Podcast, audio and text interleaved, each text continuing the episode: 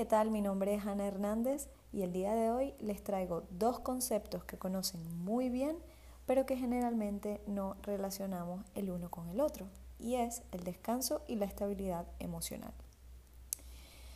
Descanso y estabilidad emocional son conceptos que no siempre escuchamos juntos, pero que tienen una relación muy directa y muy estrecha. ¿Ok? Hay diferentes estudios que confirman que la falta de sueño o el mal dormir em, nos hacen, digamos, más propensos a depresiones y a enfermedades mentales, ya que se ven afectadas partes, digamos, cerebrales que regulan las emociones y nos hacen tener comportamientos más primarios, más instintivos, digamos, ¿no?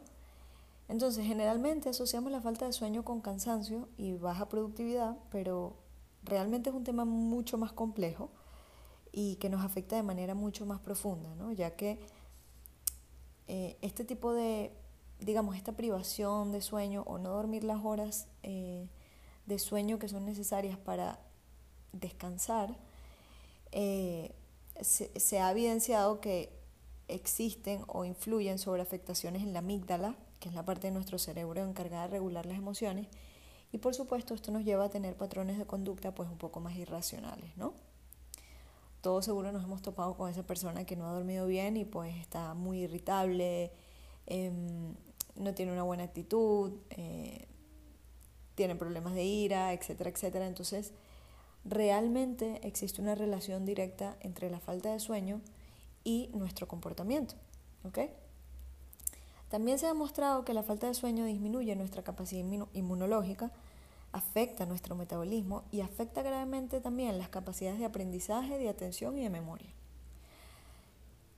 Además de tener un impacto significativo en, el estrés o en el manejo del estrés, ya que mientras menos horas dormimos, menos reducción de cortisol habrá en nuestro cuerpo y, señoras y señores, el cortisol es denominada la hormona del estrés, nada más y nada menos. Entonces, mientras mayor sea su presencia en nuestro cuerpo, mientras mayor, más cantidad de hormona cortisol tengamos presentes en nuestro ambiente hormonal, mayor será el nivel de estrés que estamos presentando. ¿no? Entonces, dormir nuestras horas, digamos, em, regulares, que generalmente se recomienda que sean entre 6 y 8 horas al día, por supuesto que nos ayuda a mejorar nuestro ambiente hormonal y la relación directa existe o el enlace directo existe entre el cortisol y, por supuesto, el estrés. ¿ok?, esa, ese, digamos, es el enlace que hace que dormir más horas sea mejor para controlar los niveles de estrés de nuestra vida, ¿no? Ahora hablemos, por ejemplo, de la relación que hay entre la ansiedad y el sueño. Es interesante, pero no dormir las horas necesarias que se recomiendan, vuelvo y repito, que sean entre 6 y 8 horas, puede activar las áreas del cerebro que controlan el procesamiento emocional y las preocupaciones, ¿no?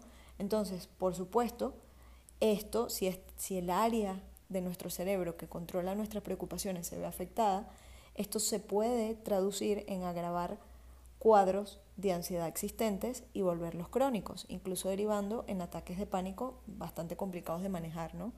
Recordemos que los, ataques de pánico son cuadros de ansiedad muy severos que no son manejados o no son controlados a tiempo. ¿no?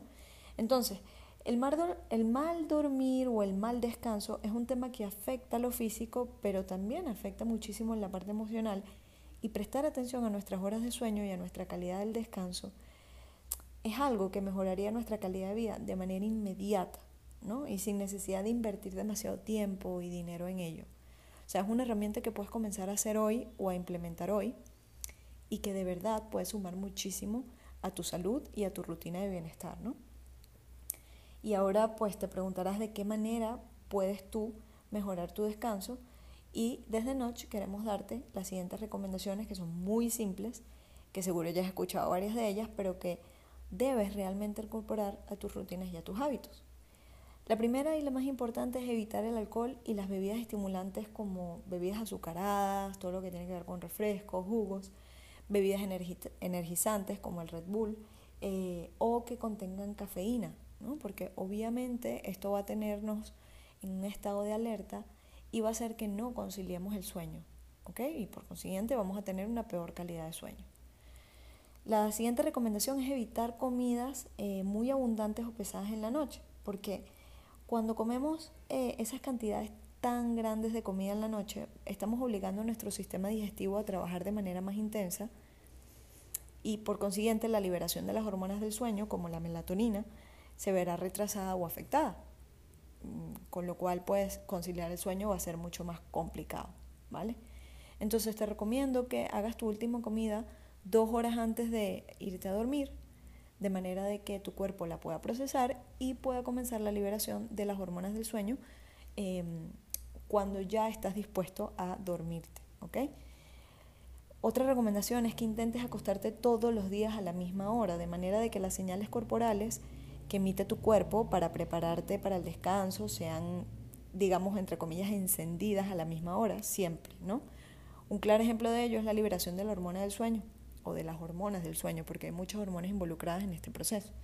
Entonces, acostumbrar a tu cuerpo a hacerlo siempre, a que esa liberación sea a una cierta hora del día, por supuesto es muy beneficioso y te va a ayudar a tener una mejor calidad de sueño a lo largo de toda la semana. ¿Ok? Por supuesto, desconéctate de las pantallas eh, luminosas al menos media hora antes de acostarte, de manera de que la estimulación mental que este tipo de pantallas generan en tu cerebro no sea representativa para empeorar la calidad de tu sueño. Y el último que tenemos, el, último consejo que queremos darte desde Noche es que en vez de utilizar pantallas, por ejemplo, luminosas, leas o practiques alguna meditación guiada, ya que esto te ayudará a relajarte y a tener una mejor calidad de sueño. ¿Ok? Ahora que ya conoces los efectos del mal dormir y tienes las herramientas necesarias para evitarlo, respóndete esta pregunta. ¿Cuántas horas de sueño vas a destinar a dormir hoy?